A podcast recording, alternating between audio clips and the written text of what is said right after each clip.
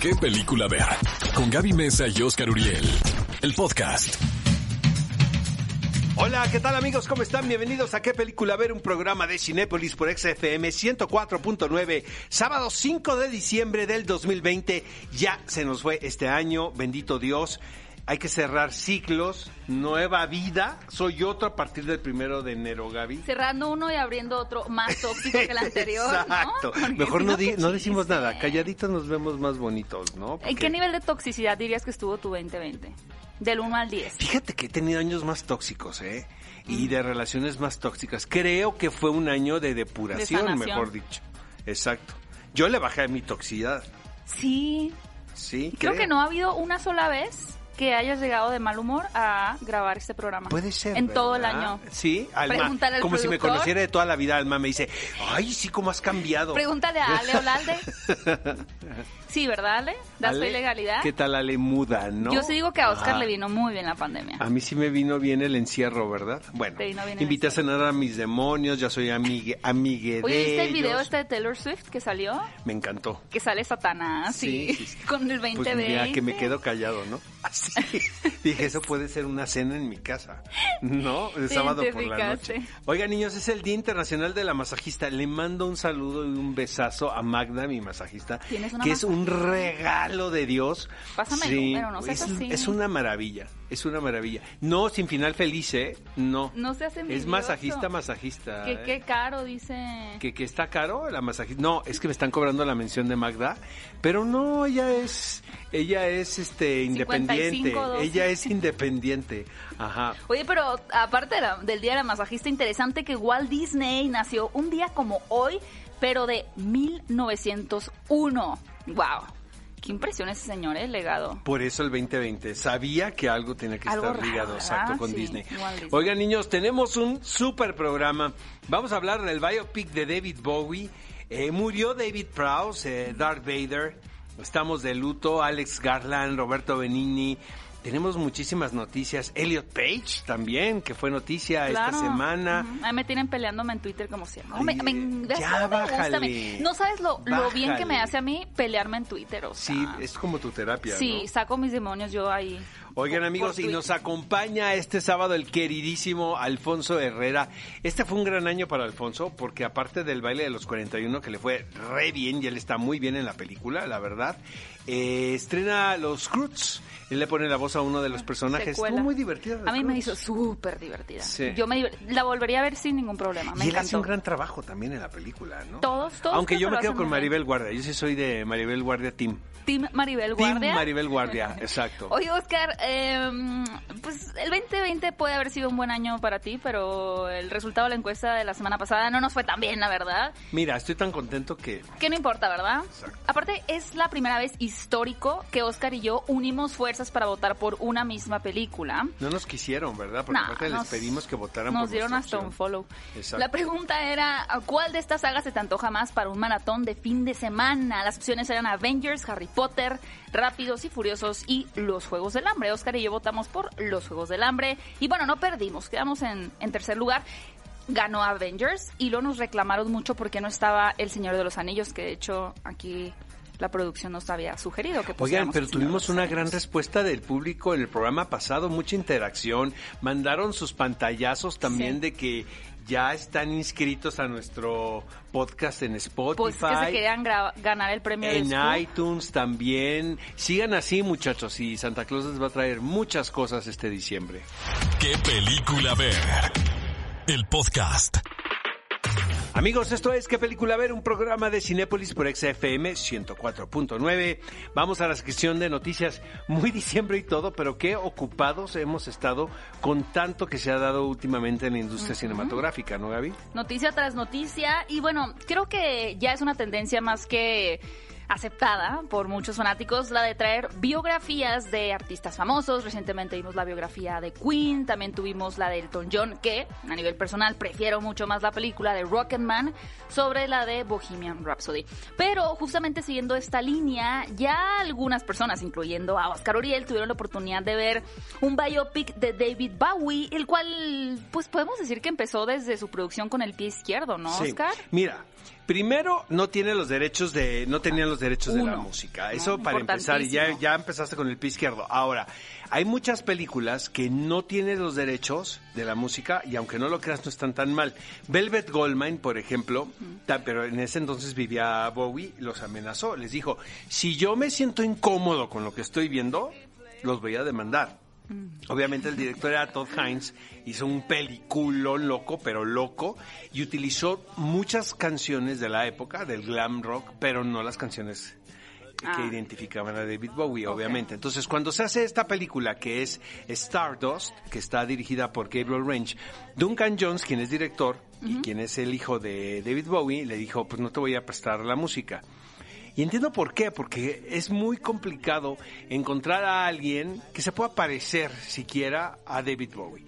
Para final de cuentas, Johnny Flynn, quien es un poeta, músico, actor, hace lo mejor que puede en el personaje de David Bowie, no lo criticamos a él. Lo que criticamos es que la película sea tan sosa, porque es nada más un periodo en la vida de David Bowie que hay mucha especulación alrededor de eso porque nadie sabe a ciencia cierta qué sucedió, salvo él, ¿no? O su esposa, me imagino. Que antes, de- dos años después de Space Oddity, viene de gira a los Estados Unidos, donde los norteamericanos prácticamente lo desconocían. O sea, siempre, siempre la vanguardia, pues, tardaba en llegar a este lado, ¿no? En- y sobre todo, música tan particular como tan transgresora, eh, les costaba trabajo a los norteamericanos aceptarlo. Entonces, viene y lo único que creo que es cierto, a ciencia cierta, es que venía sin permiso de, de, de músico, venía con turis, como turista, entonces no podía cantar en ningún lugar. Ok. Entonces, Bueno, la este, anécdota es interesante. la anécdota es muy interesante. Eh, y es qué sucedió en esa gira promocional en conjunto con la persona que lo atendió en los Estados Unidos, que fue por él al aeropuerto, que lo llevó a crear el personaje de Ziggy Stardust. Oh. Pero todo es cómo, me, cómo voy a, a desdoblarme de esto, entonces tengo que buscar un alter ego, entonces creo a Ziggy Stardust. Pero la película es bastante mal, amigos. Si Qué son triste. fans Porque así como la cuentas, suena bien. Sí, pero creo que la estoy contando mejor Sí, de lo que es. muy... Es que me fascina la vida de Bowie, tal cual, y el personaje, pero Tiene esta 17% no de pudrimiento en Rotten Tomatoes Pues por sí. la crítica y 29 por la audiencia, lo que es que están de acuerdo ambas, ¿no? Exacto. Que no siempre es así. Evítenla como el coronavirus, amigos. Oiga, hay una noticia muy triste también, es el fallecimiento de David Prowse, pues muy conocido en el mundo de Star Wars por haber dado vida al emblemático Darth Vader. Ya sé que van a saltar a decirme que él... Bueno, es que hay una discusión rara, ¿no? Porque de pronto, como el actor James Earl Jones era realmente quien daba la voz, pues muchas personas decían, a ver, entonces, ¿quién realmente lo interpreta? El que está prestando su físico, imponiendo con su presencia, aunque sea atrás de un casco, o quien con su voz, ¿no? A pesar de no poder verla a los ojos, ha logrado intimidar a todos los personajes y ha logrado trascender a lo largo de la historia. Yo creo que los dos tienen exactamente el mismo mérito, no tendríamos por qué decir que uno es más Darth Vader que el otro, pero bueno, eh, lamentablemente falleció ese, ese actor y uno de los eh, más emblemáticos personajes también de la saga, que es Luke Skywalker, interpretado por Mark Hamill, pues mostró sus condolencias también a través de las redes sociales. Él de hecho era físico-culturista y apareció en algunas eh, películas, en series de televisión como El Santo eh, y también en la popular serie de Doctor Who, que ya si ustedes son fanáticos de Doctor Who, pues saben que tiene un montón de temporadas esta serie británica y justamente David Prowse estuvo presente por ahí. ¿Algún dato curioso? Porque tal vez piensan que un, un villano tan emblemático como este pues impone bastante con su altura. David Prowse medía 1.98, un metro 98. Estaba Ahora, sí es importante alto. decirle a la gente que, como bien dices, era el físico de Darth Vader, pero la voz era James Earl Jones, quien tiene un vocerrón no, no loco.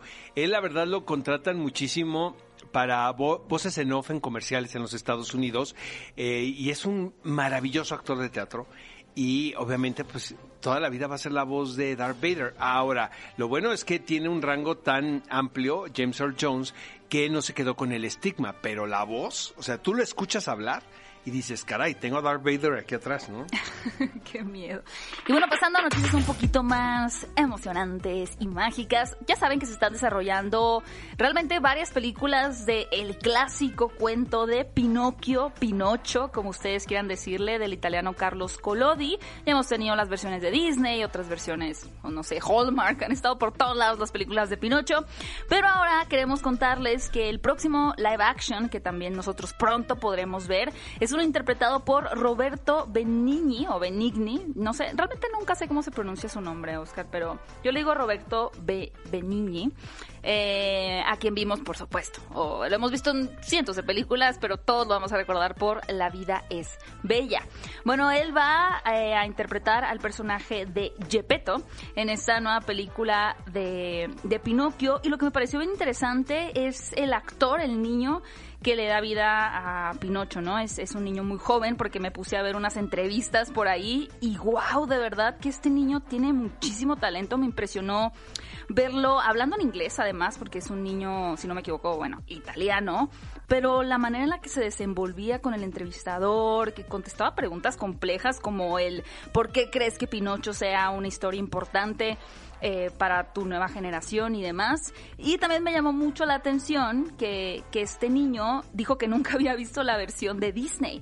Para él es muy importante la historia de Pinocho porque forma parte de su cultura, de la historia original de Carlos Collodi, pero realmente él nunca había visto la cinta animada de Pinocho, así que esta nueva adaptación eh, por cierto, el niño se llama Federico Lelapi, por si quieren buscarlo en YouTube y ver esta entrevista y la van a encontrar.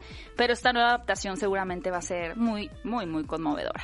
Alex Garland es un escritor, director eh, favorito de la generación X, como yo comprenderé. Y bueno, después se convierte en un realizador con muy buenas credenciales. Y lo que sucede aquí, amigos, es que pese a la pandemia, está preparando una película que está llamando muchísimo la atención en Inglaterra porque todos los actores quieren participar. Porque bueno, obviamente es un director por demás cool. Se trata de una película de terror. Y te puedo decir que las anteriores producciones tienen algo de esto, aunque no son del todo del género. Eh, yo creo que Alex Garland no va a batallar para encontrar inversionistas porque apenas está levantando la inversión de esta película, la cual pretende realizar en el verano del 2021 si la pandemia nos lo permite, ¿verdad? Genial. Además creo vale la pena mencionar, Oscar, que cada vez estamos viendo mejores historias de terror más complejas, que ya no solo tienen que ver con espíritus que invaden una casa porque sí, ¿no? Que realmente son malos por el mero hecho de querer serlo y atormentar a diferentes almas, sino que ahora hay un discurso normalmente social, político, étnico y demás en, las nuevas producciones que estamos viendo de terror. Así que seguro, seguro, seguro, seguro, pues va a traer Alex Garland, para que anoten el nombre y estén pendientes, una gran producción. Bueno amigos, y continuamos con la telenovela de ¿Qué película ver? Capítulo número 54. Ahora es el retorno de Amber Heard. Porque, bueno, como hubo una petición la cual provocó la salida del actor Johnny Depp del reparto de Animales Fantásticos, parece ser que también le toca a ella, ¿no, Gaby? Sí, bueno, a ver, sí siento un favoritismo o una inclinación más hacia Johnny Depp eh, bueno, más bien, por lo mismo, todos estos eh, fanáticos de Johnny Depp y quienes lo defienden, pues están completamente en contra de Amber Heard. Por lo cual iniciaron esta recaudación de firmas para que Warner la sacara a ella de la película de Aquaman, donde interpreta el personaje de Mera, y que también próximamente vamos a ver en el nuevo corte de Zack Snyder de la Liga de la Justicia, porque como recordarán, tiene una aparición breve, no es como un protagónico como tal, sin embargo, pues la actriz también tiene su participación. La petición logró recaudar alrededor hasta este momento de 2 millones de firmas. Pero van por 3, ¿no? Creo que ese es el objetivo. pero sabes que Oscar, yo creo que aunque llegaran a 10 millones no va a pasar nada. No creo que Warner se dejara presionar en este caso por los fans, porque si lo vemos desde la esquina legal, en realidad, eh, por lo menos hasta donde ha llegado el juicio a hoy, Amber Heard es la víctima, ¿no? Aunque ambos pienso yo que son víctimas, Amber Heard oficialmente es la víctima porque Johnny Depp al perder contra el periódico The Sun se convierte oficialmente en aquello de lo que se le juzga que es haber golpeado a Amber Heard. Entonces Warner no puede sacar a la víctima del proyecto, quedaría muy mal. No creo que suceda eso. Más bien Oye, pienso que se le cerraron puertas quemón, a ella. El quemón nadie se los quita a los dos, ¿eh? Con todo lo que se evidenció. Por eso, hacen. más bien siento que pro- en próximos proyectos... Neta, güey, ni el after más asqueroso que sea su- que al que yo he ido en mi vida, he visto algo de lo que se cuenta que pasa en esa casa. Porque ¿Dirías que es de las eh, parejas más... O sea, que han tenido una resonancia tan fuerte en medios de su... Ajá. Pues es que sí, por lo que se Que contó, ¿no? Como que no pienso en otras que sea tan público lo que les haya pasado. Los baños son para ir al baño, ¿no? Para empezar. ¿No, Gaby? Vamos a ver qué pasa. Yo dudo mucho que Warner retire a Amber Heard como Mera, así que bueno, si no les gusta Mera, pues tal vez la opción sea no ver Aquaman. Que luego puede que hagan eso, ¿eh? que quieran boicotear Aquaman. Eso me parecía me parecería más lógico que los fans de Johnny Depp boicoteen Aquaman o quieran boicotear, eh, bueno, no, Animales Fantásticos. No creo, la verdad. Bueno, pues ya lo dije yo, eh, no es que me guste pelearme en redes sociales, pero es que de veras luego ponen cada cosa y, y hay noticias particularmente que suscitan una interacción un poquito más agresiva eh, de mi lado. Y bueno, es que este en estos ¿Por días qué les te compartí... peleaste ahora, Gaby? Por- Ándale. porque estos días les compartí la noticia de que Elliot Page, que anteriormente eh, se conocía o se hacía llamar Ellen Page, que vimos en películas como X-Men, Interestelar, Juno. Aquí nos encanta en este espacio de Page, ¿no? Sí, somos La fans. arquitecta de Inception. De Inception. Ah, bueno, recientemente en The Umbrella Academy. Bueno, ella hizo una carta comunicando a sus fans que ella era trans, transgénero, y que ahora se refirieran a ella como he o they. Con esta especi o sea, al especificar esto, ¿no? se da a entender que eh, el actor se está manifestando como no binario. ¿Qué es no binario? Porque vi mucha gente que no entendía qué era esto de no binario y salieron con comentarios de, ah, entonces yo decido no ser humano y soy perro. O sea, no, amigos, relájense, por favor, no hablen desde un, Pero un sitio era lo de que ignorancia. te argumentaban, ¿no? Sí, de que soy árbol. Eh, no binario significa que no te identificas con el género masculino ni femenino. Eso significa ser no binario. No confundir el sexo con el género. Uno nace con un sexo y se define con un género. eh, y es lo que hizo Elliot Page. Entonces, ¿sabes qué me encantó? Que en Cinepolis Click, si tú pones Eh, Elliot pero Page... rapidísimo. Ya salen todas las películas de Elliot Page. Hubo muchas respuestas eh, positivas, algunas más Hugh Jackman positivas. también salió, ¿no? Este, No sabía lo de Hugh sí, Sí, Jackman. sí, puso su tweet el señor. Ajá. Ah, sí. Claro. Ay, míralo, adorable. Pero casi todo, o sea, todo el mundo apoyando a Elliot, ¿no? Menos mis seguidores, yo creo. Sí. No, Mejor no digo pero- nada, ¿verdad? Mejor por eso uno tiene que salir a la a defensa. Pero bueno, esa fue una noticia importante en esta semana. Y si no se habían enterado, ahora ya lo saben. Cinefilos, no olviden buscar nuestro podcast, qué película ver en Spotify, iTunes, en el sitio de qué película ver. Síganos, califíquenos en iTunes, déjenos por ahí un comentario de qué les gusta, qué no les gusta el programa también. Por supuesto que vamos a estar leyendo todos y cada uno de sus comentarios, pero recomiéndennos y si tienen tiempo, pues échense un maratón de las entrevistas que Oye, hemos Gaby, hecho ¿cuál es la encuesta de la semana? La encuesta de la semana, muy navideña está la encuesta de la semana. Ahí les va. Como ya es diciembre y todos andamos con este mood navideño, queremos saber cuál de estos clásicos has visto más veces en tu vida. No se vale mentir. Opciones.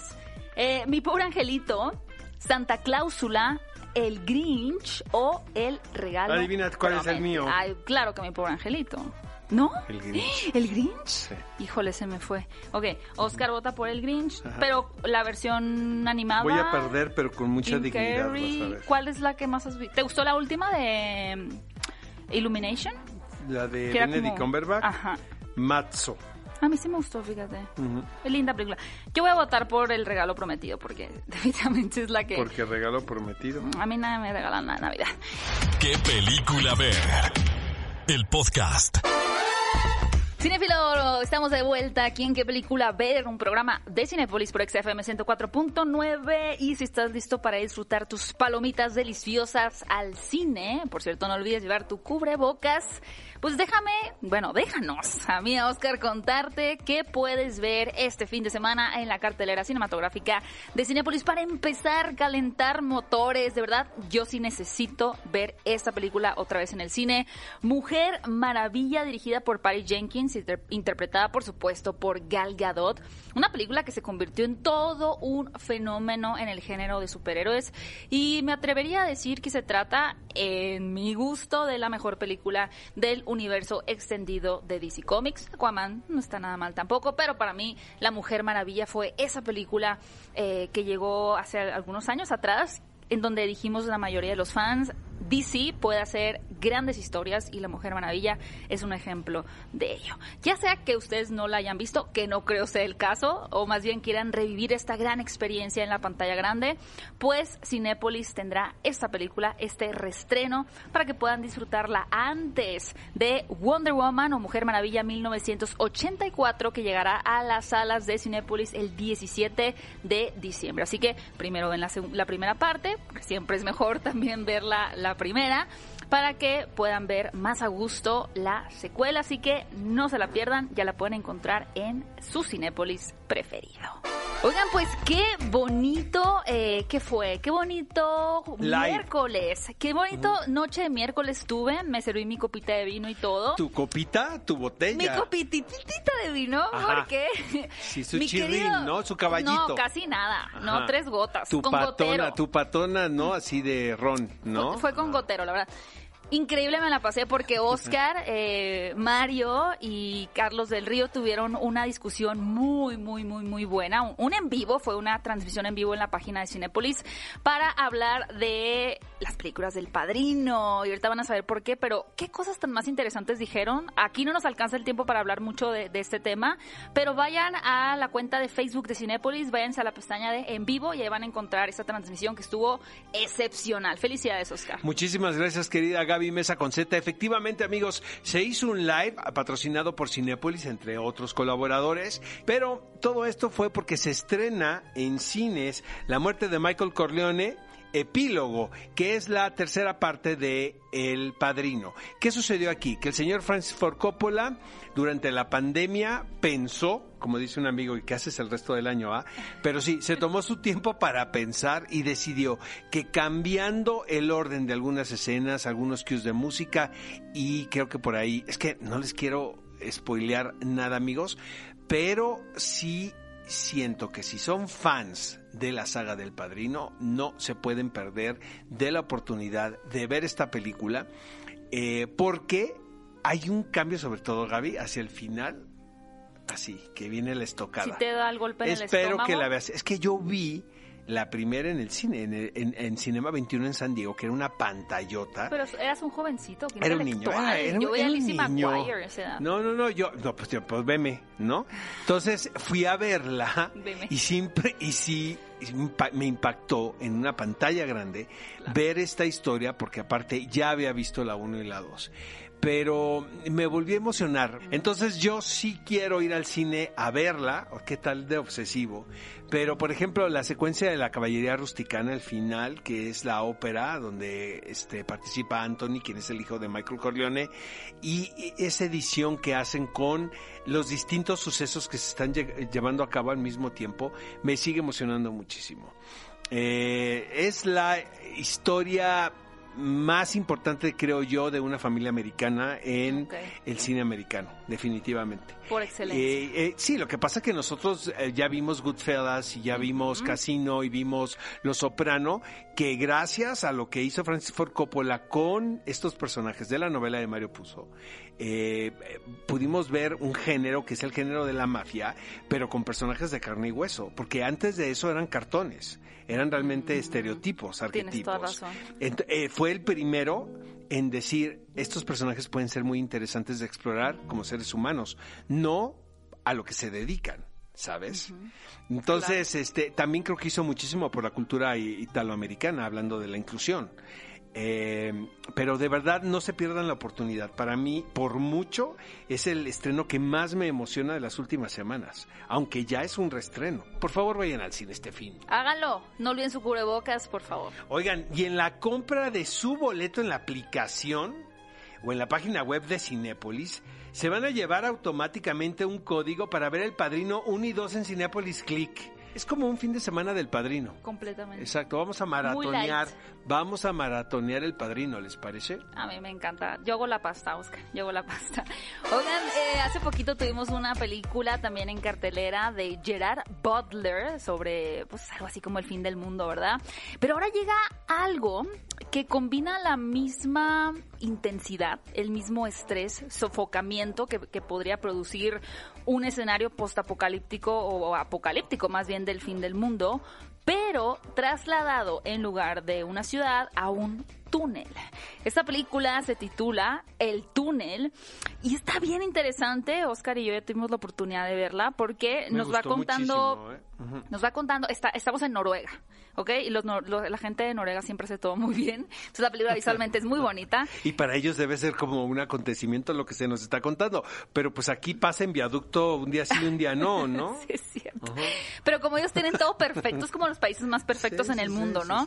Eh, es bien interesante cómo va, construyendo esta telaraña en donde vemos la vida de diferentes eh, personajes, obviamente tratando de humanizarlos por completo, ver, ver su vida, ¿no? Con lo que ellos luchan, sus duelos y demás que van a tener un encuentro, estos desconocidos, en un túnel, donde se va a suceder pues un evento eh, no trágico, no sería la palabra que lo escriba, más bien fuera de control, que es que una pipa con gas choca ahí dentro y por lo que eh, aparece una leyenda al inicio de la película. Esto es algo que sucede, pues, no regularmente, pero que ha llegado a pasar en, Noruega, donde estos túneles realmente, pues, es sálvese quien pueda, ¿no? Cuando pasa una, un evento como este, no hay salidas de emergencia, no hay manera como de, de salir del túnel, estás completamente atrapado. Así que la película va a crear este ambiente totalmente mm, claustrofóbico y además, pues lo más importante es que tenemos una construcción bastante bien desarrollada de cada personaje, de tal forma de que no son peón, peón 1, peón 2, peón 3 que están ahí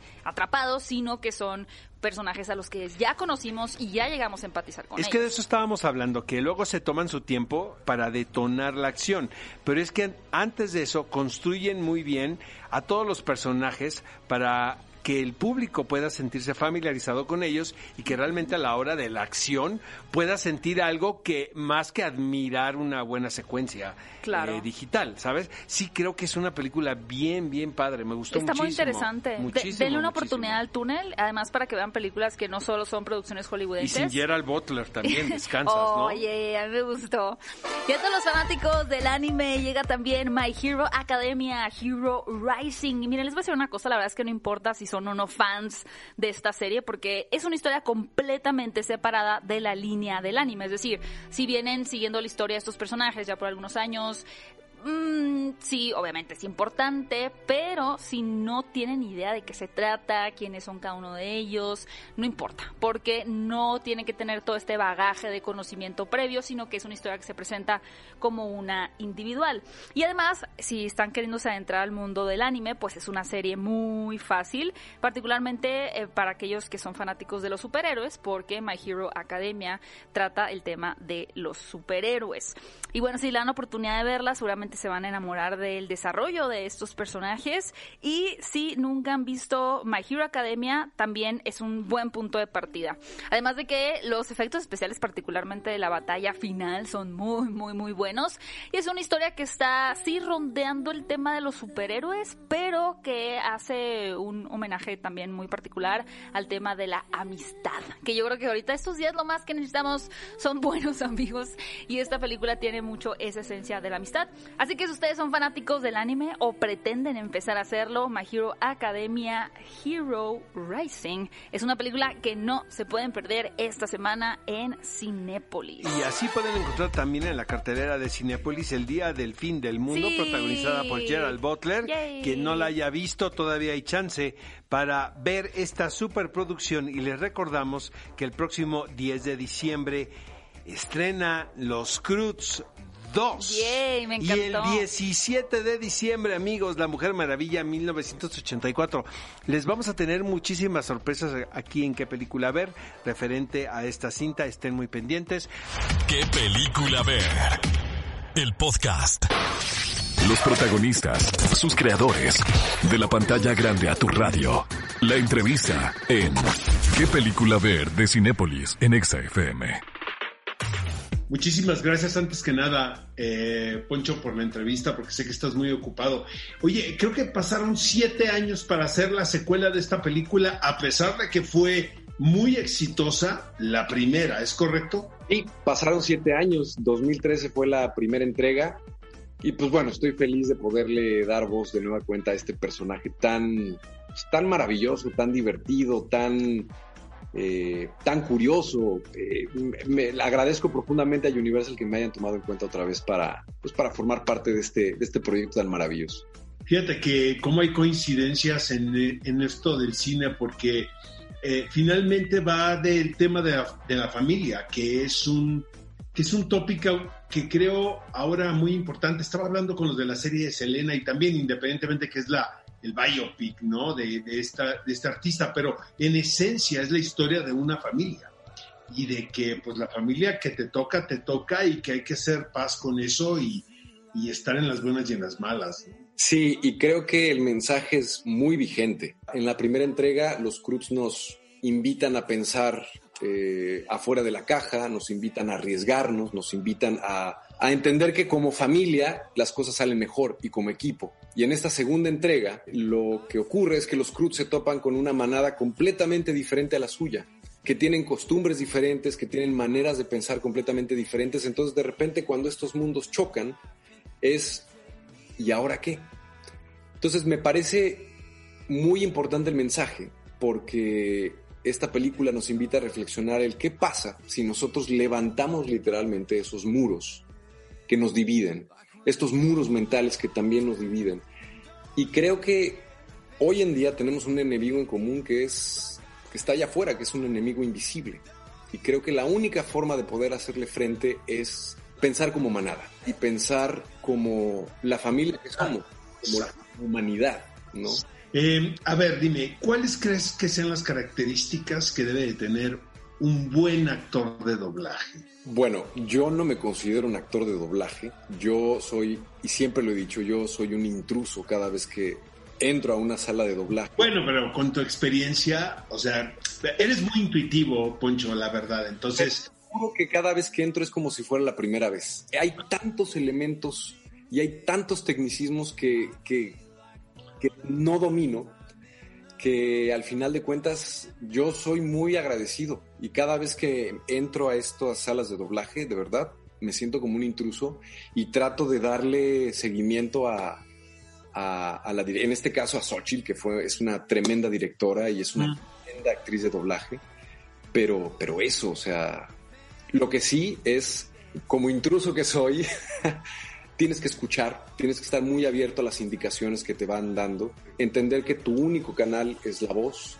y como tal todo eso es, es complejo, es, es, es interesante, es un reto muy, muy interesante, muy lindo. ¿Estás de acuerdo conmigo que si hacemos un resumen de todo lo que pasó en este año, un año peculiar como ninguno otro en nuestras vidas, eh, apareces, mi querido Poncho, ¿no? Qué curioso, ¿no? Que las circunstancias pudieran parecer tan, tan bizarras y tan extrañas y sin embargo tu carrera creo que este año dio un, un salto muy, muy, muy importante. Eh, sobre todo desde mi punto de vista, Poncho, actualmente creo que fue un año de esplendor, de verdad. Sí, yo estoy muy agradecido con, con el trabajo que tengo y puedo considerarme afortunado en, en en poder seguir creando, en poder seguirme reinventando. Como lo he dicho en muchas entrevistas, me han encasillado de tantas formas que creo que ya no existen casillas para mí y lo único que me queda es seguir trabajando, reinventarme yo, reinventarme yo y creer en mí, que el, ruido seguirá, pero yo seguiré trabajando y yo seguiré caminando y eso es lo que más importa. Pero ya lo hemos platicado, Poncho. Yo siento que a veces los caminos son un tanto extraños para mucha gente, para ti, para mí. Y sin embargo, uno tiene que llegar a donde, a donde tiene que llegar. Y, eres un ejemplo muy claro de esto. Fíjate cómo hemos estado envejeciendo Poncho, que ahora, fíjate cómo te va la pregunta ya, y antes cómo me reía de estas cosas, pero viene una temporada navideña y de fiestas en un momento muy, muy especial, ¿no? En todo el mundo.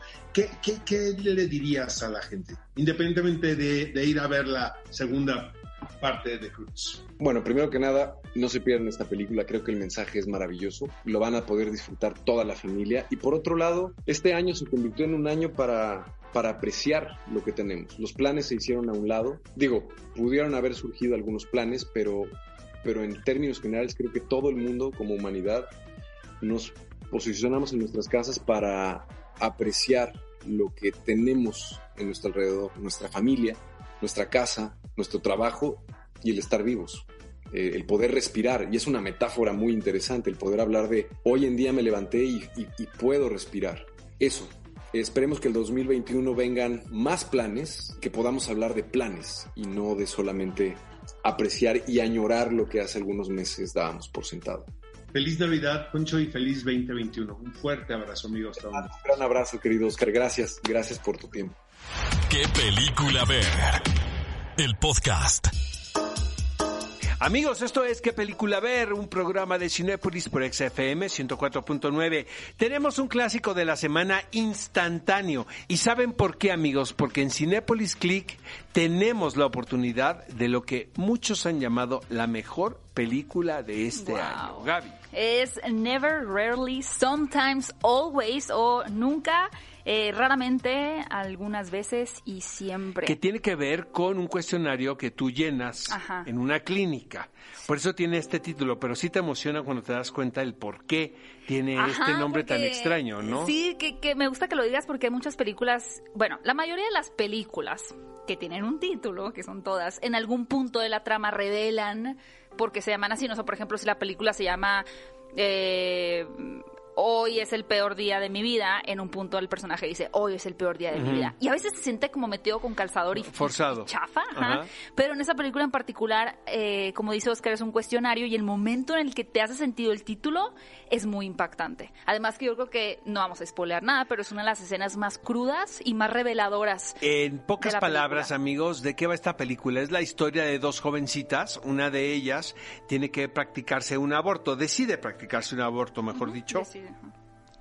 Y pues es una especie de odisea, creo yo, una especie como de road movie tremendo. Porque lo único que muestra es eh, la intolerancia que hay a, este tipo de decisiones, la poca compasión también, ¿no? Hacia estos personajes, el machismo imperante, esta cosa de que todo tiene que ser a cambio de todo, ¿no? Exacto. Que no puede haber un acto de bondad libre de compromiso. Y les digo que gran parte del valor de este trabajo es que jamás cae en la manipulación, a pesar de que es un tema bastante ríspido. Estoy totalmente de acuerdo. Creo que al día de hoy, y seguramente por algunos años por venir, si no es que por muchos años más, el tema del aborto va a ser un tema bastante delicado. Y a mí me parece súper valioso que producciones como esta aborden la temática desde el punto de vista como no voy a decir de un punto de vista neutral, pero no enfocándose en la consecuencia o en la ideología o en las creencias religiosas, sino en la persona que está tomando esa decisión, cómo afronta o cómo es su vida después de tomar una decisión, sin llevarlo a una cosa grandilocuente, ¿no? Sino yéndose completamente al lado más íntimo. En este caso de esta jovencita que tiene, me parece, 16 años. Y, me encanta el retrato también que hace particularmente de la, de la ciudad de Nueva York, que todos pueden recordar bueno, ellos están en Pensilvania y tienen que hacer este viaje.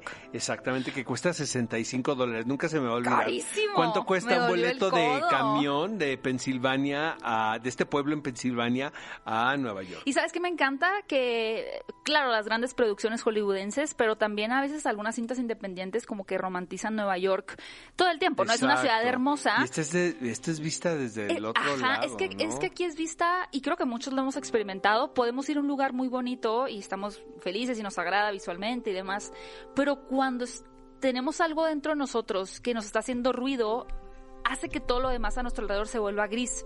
Y el retrato de Nueva York para mí, esa ciudad magnífica, visto desde los ojos de ella, se transforma completamente. Y se me hizo un trabajo muy bien logrado. La verdad, no se pierdan la oportunidad de ver esta película. Está el título en inglés, de hecho, en Cinepolis Click. Anótele. Never, Rarely, Sometimes Always. Un peliculón loco, uno de los títulos del año que pueden ver únicamente en esta plataforma. No se lo pierdan. El tiempo ha terminado, amigos. Los tenemos que dejar, pero obviamente tienen una cita la próxima semana con nosotros. No olviden buscarnos en Spotify, qué película ver. Muy sencillo, van a encontrar nuestro podcast para que puedan escuchar este y todos los demás episodios. También estamos en iTunes y en el sitio quepeliculaver.com. Recomiéndenos con sus amigos y si ya nos siguen, no olviden dejar por ahí un comentario, una calificación o cualquier sugerencia también en redes sociales, en Twitter o por donde ustedes quieran. Pero no olviden arrobarnos también para que podamos ver sus comentarios. Nos escuchamos próximo sábado, 10 de la mañana. Esto es ¿Qué película ver? Un programa de Cinépolis por FM 104.9. Ve a Cinépolis y utiliza el hashtag qué película ver. Escúchanos en vivo todos los sábados a las 10 de la mañana en ExaFM 104.9.